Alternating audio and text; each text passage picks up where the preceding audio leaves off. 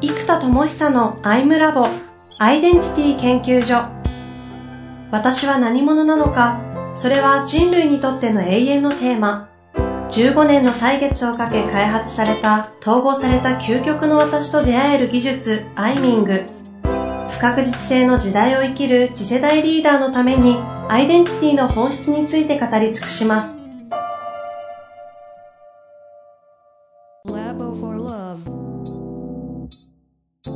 こんにちは、遠藤和樹です。生田智久のアイムラボアイデンティティ研究所。生田さん本日もよろしくお願いいたします。はい、よろしくお願いします。さあ、今日はもうスタートからセルフアイミングに行きたいなというふうに思っておりますが、ちょっとだけね、前回の何を葛藤しているのかっていうところだけね、話をしてから行きたいかなと。葛藤の抽出とあと螺旋的成長っていう意味で言うと、そもそも僕は若者教育の NPO をやってたのが、当時も上場企業からの案件は結構いっぱいあったので、まあ、そのキャッシュで NPO が運営できてたっていう意味でありがたいんですけど、そっち側のワオな顧客に対して頑張るっていうのは、みんながやっぱりやれるので、むしろオールオッケーじゃないけど、そこが提供されない人たちにこそやるべきだと。いうことで、うん、ワオはノットではなく、自分の使命としてはワオなんだけど、対象としてはワオな人に絞るんじゃなく、うんうん、オールオッケーでやろうとしてたんですね。なので、その当時はエリートとか、例えば、ちゃんと価値が分かって、支払いがちゃんとできる人たちというよりは、まあ、NPO だと思ってたように本当に必要な人たちに届けたい、うん、そして必要だけど届かない人たちに届けることをやろうとしてたので当時はオールオッケーが用でワオワノットが対象としてはいいんだったわけです。でも今はそのオールオッケーやりすぎた結果、うん、やっぱり学生たちのために生きてちゃってたなって僕の20代全てがみたいな感じも若干あって、うんではなく自分が自分の基準で突き抜けてたら当たり前ですけどそれはまた全然違う次元にも行くものもあった。だからやっぱりじゃあ発明家っていうものにもう一度気づいた時にプロデューサーとしてコミュニティではなく、はいはい、なんでもオールオッケー的な発想を逆にやめてよりなんだろうなワオワノットにより意識をシビアに持っていく。なんで物とかも中途半端なものは買わないしでもワオだと思ったら多少高くても全然和をと思ったのを買うっていう、うん、和をしか買わない、和をしかやらない。うん、和を以外はそこそこは全部やめる。うん、っていうことを全部やって今に至るので、今はオールオッケーがいいんで、和をはノットが陽になってるんですね。なんで、ここはやっぱ螺旋的成長で、オールオッケー、まあ、さっき話した、前々回ぐらい話したやつは、オールオッケー、陰への信頼なんですよね。うん。をちゃんと持っていくと、例えばワーオアノットをもっと突き抜けてもいい。ああ、でも今、そうか。そうなるとオールオッケーをやりたい自分がいるっていう意味では、ワーオアノットがまた極まってインに今なってるってことだな。ワーオアノットがインになっちゃって、みんなを受容するとか、みんなのいいところを伸ばすみたいなのになりきれない自分がいるんですね。っていうのは、それはできるんだけども、コミットと工数がかかっちゃうから、それは相手が支払う能力がない場合、法外な金額になっちゃうんです。うん、なので、法人だったらちゃんと支払えるから、その価格で、しかもすごく感謝される、むしろ安いって言われる金額で提供できてるんですが、でもそれが必要な個人になった場合は、法外な金額になるので難しい。うんうん、となると払えないから、こういう価格で安くして貢献しますって価格で設定して提供することになるので、でもそうだとしても個人が払い続けるのは結構難しい金額になっちゃうんですよね。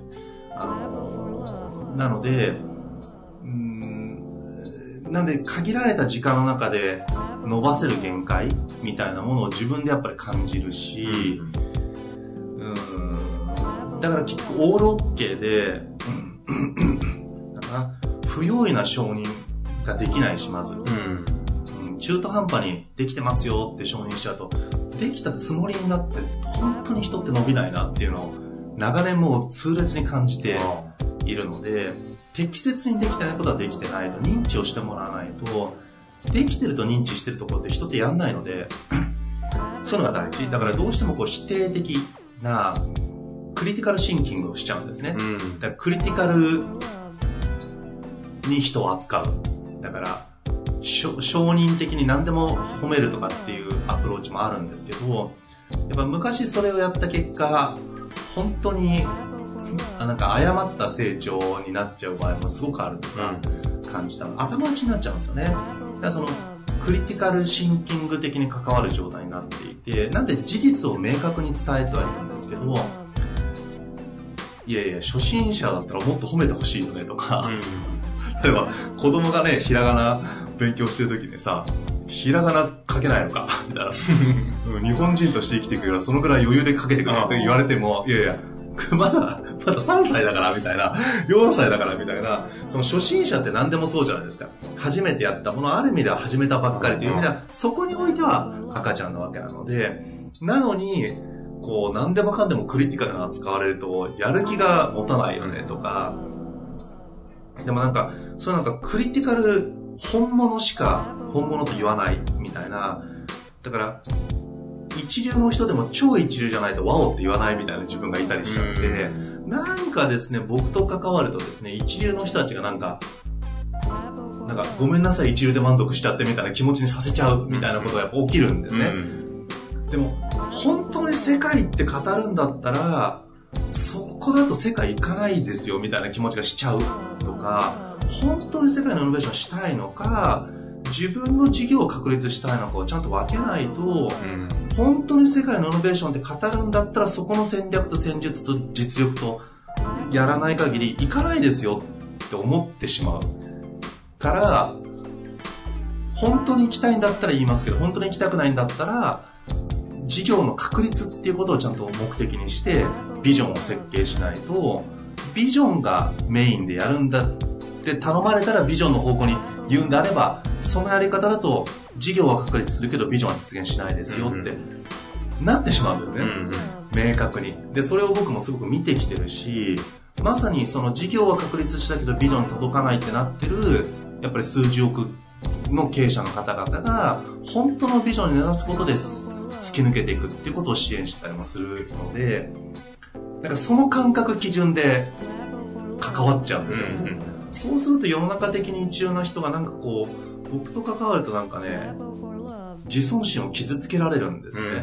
で僕もその認識があるんですよ、うん。人を吹き飛ばすとか、なんかうーんその基準だと本当の意味では通用しないですよみたいなことを言ってなくても態度に出てる。ああまあ、スカウターでね、見れちゃってますからね。そう。審美眼的だと。そうなんですよ。だから、それをごまかすことを昔はやってたんですけど、やっぱり今、ど真ん中ってことをやればやるほど、その事実をオブラードに包んで中途半端にやるから、みんなが、つまり認知がずれることで事故で荒れなくなっちゃってるんですね、みんな。社会的に認められる事故のブランドを作り上げた結果、そのブランドに自分が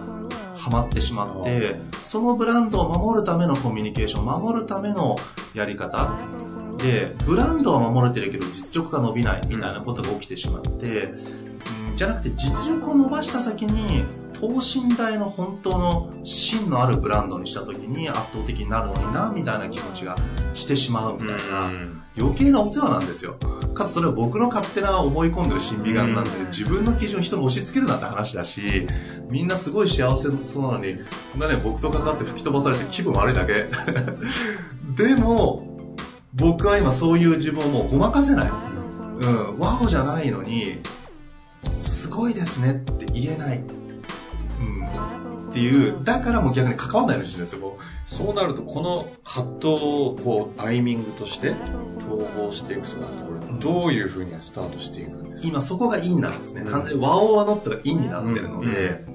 えーっと、ここをまずルーツダウンしたいです。うんで僕もそうなってるのはわかるけど、何がそうさせてるか確かに自分でやりきれてないから、うんこれでルーツダウンで、例の直線構造になっちゃうのがやっぱ枝葉を扱うからなんですね。1年スパンの枝葉を扱うと、陰の克服、陽の強化って直線的成長の方が、枝葉かつ、表層かつ短期的1年以内だったらもう短期なので、は直線的成長の方が圧倒的にいいです。ただし、3年5年とかって大きなことをやると螺旋的成長、そしてそのためには根幹、一回根っこにアプローチしなきゃいけないので、ルーツにしっかり落とす必要がある。なので、ここからルーツダウンで、えっ、と、この状況をまず名前をつけると、なんかね、なんかね、自分で勝手にですね、う。ん、そうだな。でも確かに自分はそこに行こうとしてる体験突破みたいな、なんか、月に行くぞ計画のケネディさんみたいな、ちょっと近いか。も月に行くぞーみたいな、車早くしてもしょうがねえみたいな、月に行くんだからロケット作れみたいな、うんなんか、いや、それじゃ月に行けないよっていうみたいな、なんか、そう、大気圏突破したいって言うんだったらロケット作れみたいな、うんなんかね、ロケット作りを押し付けてる、なんかね、押し付けアポロ計画みたいなことやってるんですよね、僕。しつけアップルの計画。でも、月に行きたいってみんな言うんですよ。でもそれって夢として持ってることで十分ですよ。目標に落とすんだったらアポロ計画だよと。でも、人間って僕もそうだけど、目標に落とさない夢をたくさん持ってるじゃないですか。で、それって別に無双のまんまでいいものなんですね。で、結構その無双がビジョンとか会社のビジョンとか個人のビジョンを落とされてるパターンって多くて、でもそれってそこを信じて心地いいし、エネルギーが上がるから、そのエネルギーが上がるってのはいいんです。なのに、宇宙に行く夢を持ってる子供たちに、うんいや、それはもう本当にすっげえ大変だぞ、NASA 行くのとか言って、なんか、宇宙飛行士って何人がなれると思ってんだみたいな、すげえ訓練必要だぞ、みたいな。うんなんかすっごいね、こうね、押し付けアポロ計画メンバーに、なんか、いきなり NASA の、なんか、宇宙飛行士選抜試験みたいな感じなんですよ。はいはいはい。この、カフェでお茶してるのに。あ なぜいきなり宇宙飛行士の選抜試験始まるみたいな、あ。なんかね、そんな感じになっちゃう。うん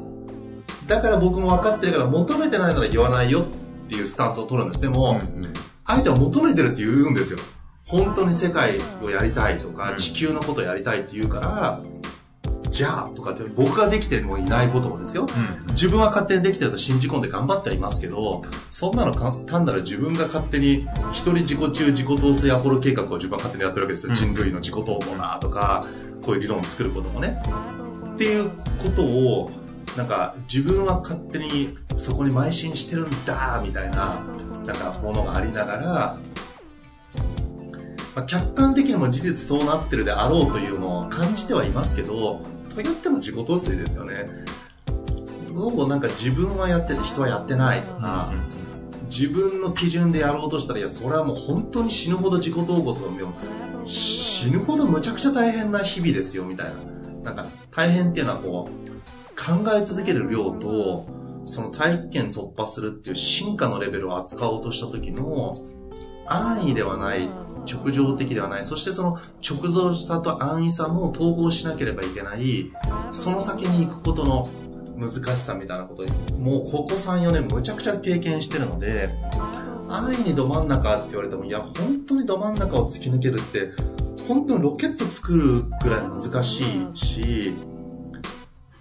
大変なんですよっていう感じもあるので、うん。このなんかね、押し付けアポロ計画ですね。あこの状態。ーでまず、チャンクアップって言うんですけど、言語化するんですね、状態を。そうすると、ああ、やってるってわかるので、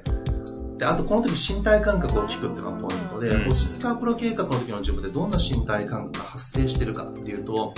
明らかに胸にですね、ちょっとなんかストレスですね。うん違和感とかストレスを強烈に感じてます。で、それは何かっていうと腹の底のところから来てて、なんかね、え、本気でやりたいの？みたいななんかね、質問的な相手にね、それを問いかけてるんですね。本気でやりたいんだったら、本気で関わるとか、本気で関わりたいんだな。これ自分のエゴですね。だこれ何がそうさせてるかが出ちゃったんですけど、要は本気で関わりたい。自分が人にかけたいんです、本当は。うんかけたいけどかけられる人を探してるんだなっていうのはちょっと奥にあることでそう、うん腹の底からなんかそれを通っちゃうんですね、かけてるんだったらかけるけどかけてないんだったらかけないよっていううん選抜しようとしてるんですよ。でえーっと本当の意味でかけられる本当のフルパワーを自分が出せて多分フルパワーで例えば空手の組手とか試合ができるぐらいのフルパワーの人を多分探していて、そうなんかね、だから選抜試験みたいになっちゃってるんですよね。だからやっぱりそれはアポロ計画のメンバーなのかクライアントなのかをちゃんと分けなきゃいけないし、っていうことはまあ、ではっていうブレイクダウンの方向では出てますけど、ちょっともう一回ルーツダウンに戻すとですね、えっ、と、何がそうさせるか。でも、もう一個戻すと身体感覚なので、鼻の底からのエネルギーと胸のストレスとか、うんっていうのが出てきてます。つまり腹の底からの本気で人類とか世界とか地球やるんだったら一緒にやろうよみたいなのがあるから、同志として見ていいのみたいな。でも見ちゃいけない気もする。なんか僕のスカウター的にみたいな。なんかそれが発生してて、それを止めなきゃいけないから、同志として手を出しちゃいけないみたいな。うんだから胸で抑え込んでるからストレスになってるんだな。だから相手にストレス感じちゃうけど、自分のエネルギーを抑え込んでてストレスになっちゃってるんだな。だからこれが僕押し付けアポロ計画の身体感覚です。じゃあそんな押し付けアポロ計画を何がそうさせてるかというと、やっぱ今言ったのはまさに同志を探してるんですね。本当に人類の進化とか世界とかに手を組んでやりたいのでやれるんだったら一緒にやりたいですって僕は思っている。もう本当にどんだけ 自己中なんだと思いますけど、うん。自己陶酔的だと思いますけど、まあ、ただ少なくとも自分の中で起きてることはそういうことなんですよ。うん。で、えーそうそうそう。で、やっぱり、あ、そこまでじゃないんだなとか、そこまでかけてるわけじゃないんだなとか、って思うので、出さないようにしてるからそれが起きる。じゃあこれの状態何か、その時の身体感覚何かっていうと、むしろ結構腹の底に熱い感じがありつつ、そう同志、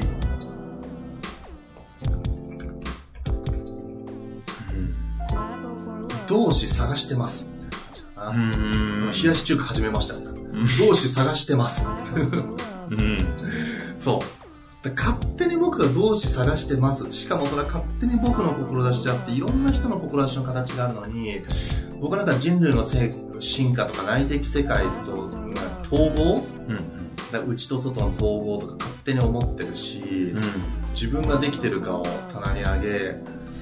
それやろうよと思ってるみたいな。まあ自分は邁進してるつもりで勝手な発明家としてそれやってるので、自分一人がやってる分には別にいいじゃないですか、自分もついてて。でも、なんか人がそれで吹き飛ばしたら余計なお世話たち迷惑ですよね。俺のやる気吹き飛ばすなみたいな。なんかせっかくできてたステータスとか自尊心が、なんかいきなり事実突きつけて、うっとさせちゃうみたいな。しかもそれは事実っていうのは僕が勝手に思ってる事実。まあでもそれはでも社会的にもそうであることは結構多いので、本人もそれはなんか納得はするけど、でって話ですよね。相手からしたら。吹き飛んででって。いや、それ事実分かったけど、で、僕の私のレベルが低いって言いたいの？みたいな。で、どうしたいの？みたいな。いや、だから本当にやりたいならやってくださいって。いや、本当にやりたいならやれば行きますよ、みたいな気持ちがあるんですよね。本当に一回事故の状態認知し、現状をしっかり把握すれば、そこまで来てる皆さんだったら、全然足場を固めれば、次に行けるのに、なんか、足場がね、ちょっとね、現実をちゃんと直視うまくできなくて、なんか、なんかね、池の中の飛び石みたいになっちゃってるんですよね。じゃなくて、ちゃんとそこ地盤固めれば、次に行けるのに、そこがちょっと抜かれんじゃってる感じがするんですよ。これも勝手な僕のスカウター的に。だから惜しいみたいな気持ちがしちゃって、なんか、うーん、そうね、だから本当自分でおこがましいなと思うし、もういけてないなと思うけど、結構ですね、やっぱり経済的な安定し始める1500万から3000万ぐらいの収入とか売り上げのある方々に多いですね。僕はそういう感じになっちゃうパターン。ですごく安定してるし、高収益だし、ど真ん中のことが仕事もできてるんだけど、だけど皆さんそこで停滞感を感じてるんですね。で頭打ち感感じてて、その次に行きたいっていうエネルギーを、魂レベルのエネルギーをひしひしと感じるわけですよ。だったらと思うんだけど、でもやっぱその安定感って結構やばいんですよね。好きなことやって、ど真ん中だと信じてる事業で、1500から3000ぐらいになってる安定感ってやっぱすごい大きいから、僕も昔そういう時期がもちろんあったので、わかるんですよ。うん。ど真ん中で安定してて、いわゆるプチ成功みたいな状態に入るので、そこのこう充足感とか、やっぱそこまでがむしゃらにはま走ってきた自分を褒めてあげたい気持ちとか、なんかそういうのわかるんですけど、そこでやっぱり2、3000で止まると、やっぱり故業なんですよね。事業とか社会のインフラとかにはならない。うん、故業としてエリートというかスーパーマンで終わってしまう。本人がそこで満足だったらいいんだけど、そうじゃないってみんなが言うから、その先行けるんだったら同志だなって気持ちがするんですけど、うん。うん。あの、そうなんですよね。そこで満足だったら、ごめんなさい、ちょっと難しいですみたいなのが僕の中で発生しちゃううん。から、うんねね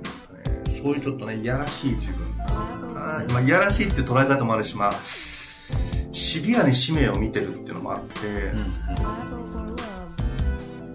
この辺りをギュッと言語化すると、と押し付けアポロ計画の次って何か言いましたっうん。うん。けこれ今まとめとしてるんですね。今これを求めようとしています。なんかね、そのアポロ計画と連動するとね、やっぱさっき言った、なんかね、宇宙飛行士選抜官みたいな感じなんああ、宇宙飛行ですね。大気圏突破して宇宙行くのみたいな。うん。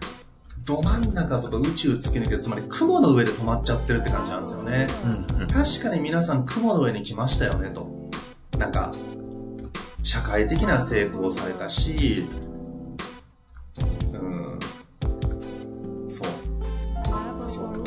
雲の上うん。じゃなくて大気圏突破したいかっていう、そういう問いかけをしちゃってるんだな。うん。で自分も今まだまだね、そこ、もがき苦しみながら大気圏なんかブワーっと高熱に 摩擦の中でブワーってやってる最中だから、あー突き抜けてないのに、そんな摩擦の最中だから、大気圏中だから今もう、むっちゃロケットが摩擦で大変なんですよ。うん。だからよりこれ抜けるの超大変だよって分かってるから言うっていうのもあると思うんですけどね。うん、でもなんか宇宙飛行士選抜官になっちゃってますね。宇宙飛行士選抜官。うんしかもそれが押し付けたアポロ計画の 相手が行きたいかどうか分かんない。ひどいな。まあ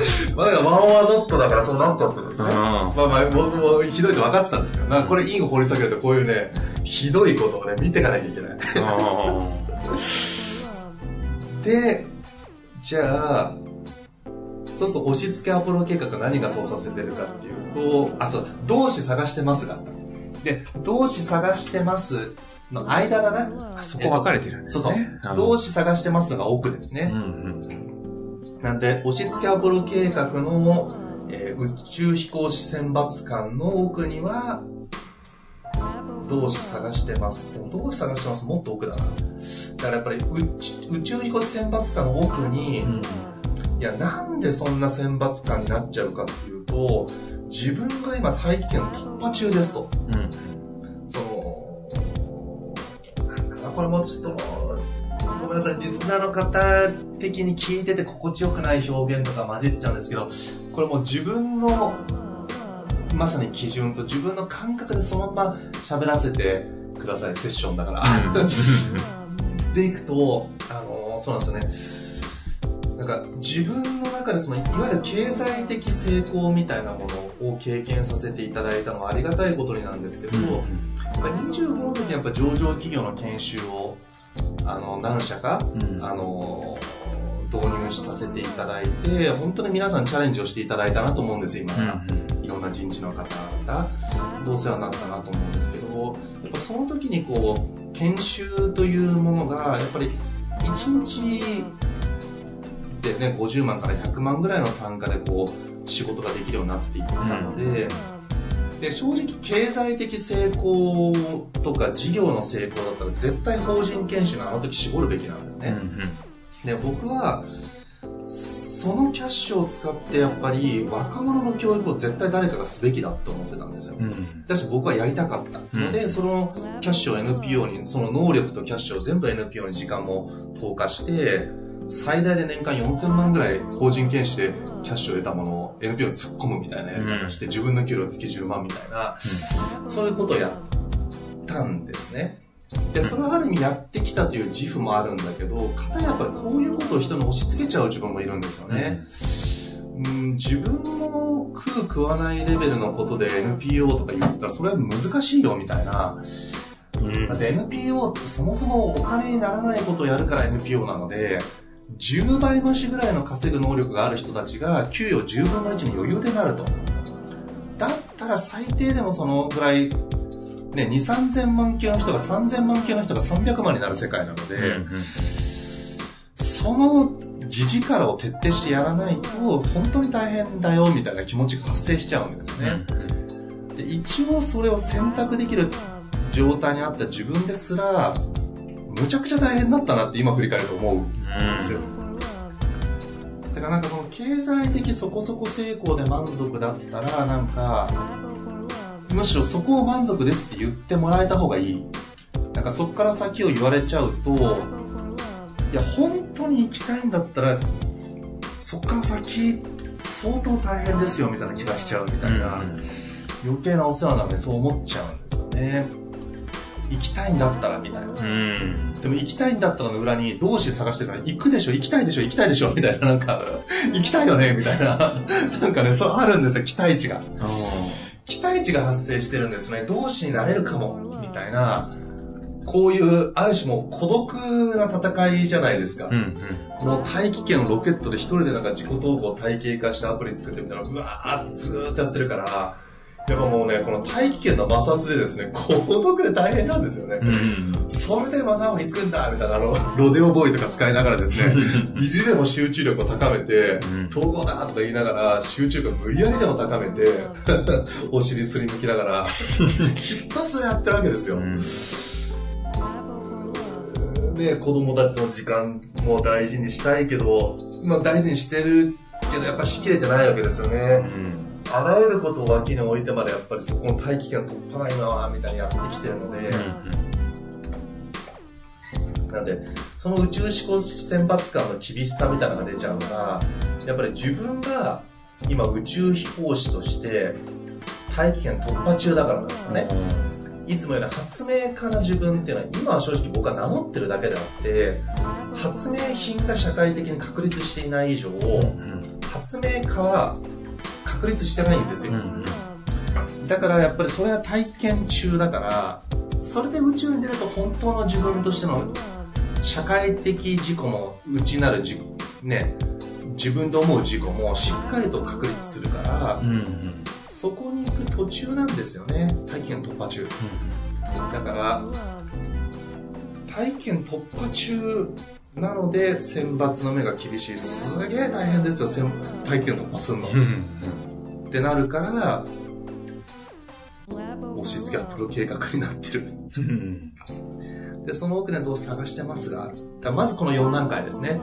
同志探してますが一番奥にあって、その奥に体験突破中な自分がいるから、あ、奥じゃない、その先に。で、体験突破中なので、えー宇宙飛行士選抜官になるので、押し付けアポロ計画になっている。まずこの4段階がルーツダウンしたい。一番大構造。もうちょっと細かくできますけど、おそらくこれで結構いい時間ですよね。そうですねはい。というふうに、まずこれで4段階掘り下げました。うわーねこれ、いつも言うけど、アイミング嫌ですよね、こういうの話すのね。こんな痛々しい、内っかで思ってること言ったら嫌なやつですよね。だからね、みんな言えないんです。言えないから、アイミングで受け止めるこっちは、ノーバイアスで、その考え方おかしいよねとか、そんなこと言ったらこういう人が傷つくよねとかっていうバイアスを一切かけずに受け止めるあり方が、アイミングする人に求められるので、一切の反応も判断もしない、ノーバイアス状態で聞くっていうのが、アイミングに徹底して求められる聞き方なんですね。これ今僕ね、公表しちゃったけど、これ嫌なやつですよね。その、同じ基準で生きてる人からするとそうだよねって多分思うけど、多くの人からこれ言ったら、嫌でしょ。だってみんな一生懸命生きてますから。うん。ちなみにあの、さっきの、えっ、と、アポロ計画。落ち着けアポロ計画、うん。宇宙飛行士選抜官、うん。あと今大気圏突破中。摩擦辛いよねのところは、あの、名前ぐらいつけて終わった方がいいかなとあ、それも大気圏突破中です。これが大気圏突破中、名前がこれです。大気圏突破中。で、その後がその、その下が、自己陶水。えっ、と、投資を探してるか。そう、投資探してます。で、これちょっとまだステップがあります。ここ論、飛躍がまだあるので、うんまだ階段がありそうですが、アイミングでこういう階段をですね、一切飛躍せずに全部しっかりチャンクを作って、うん足場固めをするんですね。うん。これしっかり足場固めたないと飛躍しちゃうんですよね。うん。飛躍すると地図がないので、内なる地図をしっかり作るっていう意味で、こうやってチャンクを全部一段も論理を外さずに、地図作るってアプローチが一番私やりますね。なるほどですね。これ、えっ、と、次回行きたいと思いますが、次回は、ここからさらにルーツダウンをしていくことになっていくんですか？えー、そうですね。ただそれ結構長くなっちゃうから、この辺ちょっと使って、あの、アプローチまた次回共有します。わかりました。はい。というわけで、今日はね、事故をさらけ出していただいてね、非常に参考になったと思います。恥ずかしい限りいけてない自分いっぱい。はい、ありがとうございます。ぜひ次回も楽しみにしていてください。はい、ありがとうございます。は